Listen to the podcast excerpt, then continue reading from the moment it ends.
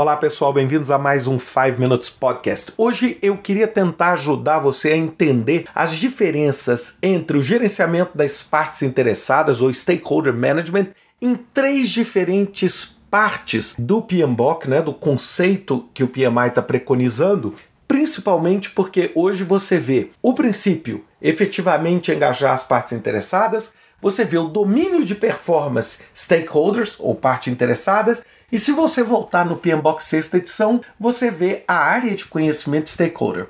Bem, qual que é a diferença entre esses três? A primeira coisa é a gente começar entendendo o princípio.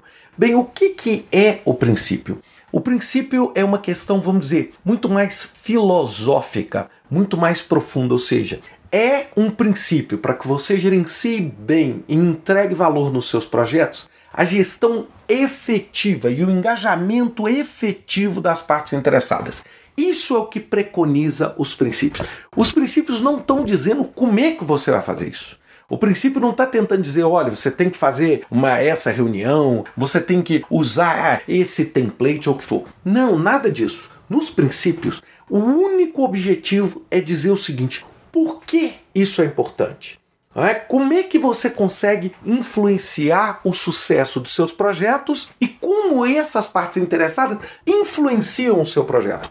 Então, se vocês olharem no standard que vem junto com o PMBOK sétima edição, vocês vão ver isso. Naquelas páginas do standard onde você está falando sobre esse princípio, não está dizendo como que você deve fazer isso. Está dizendo o seguinte: isso é importante e é importante por quê? Porque esses stakeholders influenciam isso no projeto, influenciam aquilo no projeto. Eles podem gerar risco, eles podem gerar atraso, eles podem gerar obstáculos, eles podem facilitar determinadas abordagens, etc. Então, esse é o conceito do princípio. Agora, aí você vai para o domínio de performance. Bem, Aí o domínio de performance é como se fosse uma resposta a esse princípio. Ótimo. Eu sei que é importante gerenciar as partes interessadas, mas ótimo.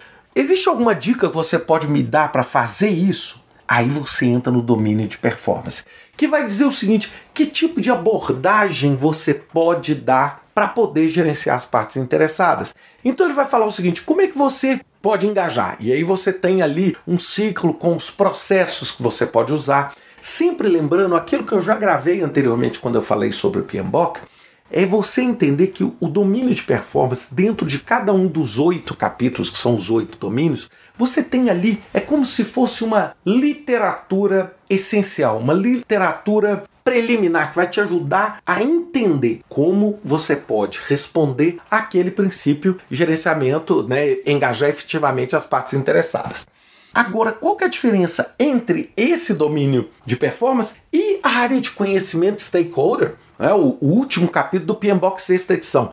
Sempre lembrando o seguinte, o PMBOK sétima edição ele atua como um guarda-chuva no topo do PMBOK sexta edição e de outras metodologias. Então ele vem complementar, independente do padrão. Desculpa, eu falei metodologia, mas eu queria falar era padrão. Independente do padrão que você utilize, da abordagem, se você vai usar Scrum, Agile, Kanban, Prince, o que for, você vai poder usar o PMBOK sétima edição como uma espécie de guarda-chuva. Agora, a diferença entre o domínio de performance do PMBOK sétima edição e a área de conhecimento é que a área de conhecimento do sexta edição é muito mais prescritiva, é muito mais orientada a processos, sendo que o PMBOK sétima edição não quer ser orientado a processos, mas sim a princípios. Então, se você vai nas áreas de conhecimento, você vai ver quatro processos, identificar as partes interessadas, planejar o engajamento das partes interessadas, gerenciar esse engajamento e monitorar.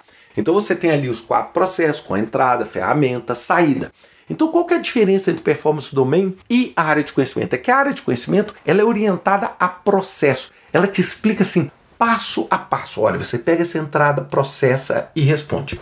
Já o Performance Domain do PMBOK sétima edição, ele não está querendo necessariamente isso. Ele está dizendo o seguinte: tem várias formas de você gerenciar as partes interessadas, engajar essas partes interessadas. Uma delas é a preconizada no PMBOK sexta edição. Agora, tem outras formas. E nesse Performance Domain, no domínio de performance, você fala também o seguinte: formas de se comunicar. Então vocês vão ver que no Performance Domain Stakeholder, vocês vão ver pitadas da área de conhecimento de comunicação, vocês vão ver pitadas da área de conhecimento de integração e vão ver pitadas da área de conhecimento de stakeholder ou partes interessadas. Então é essa a diferença. Então sempre lembrando, no PMBOK sexta edição, processos, quatro processos onde eu estou ali, vamos dizer, sendo bastante prescritivo no como você deve fazer.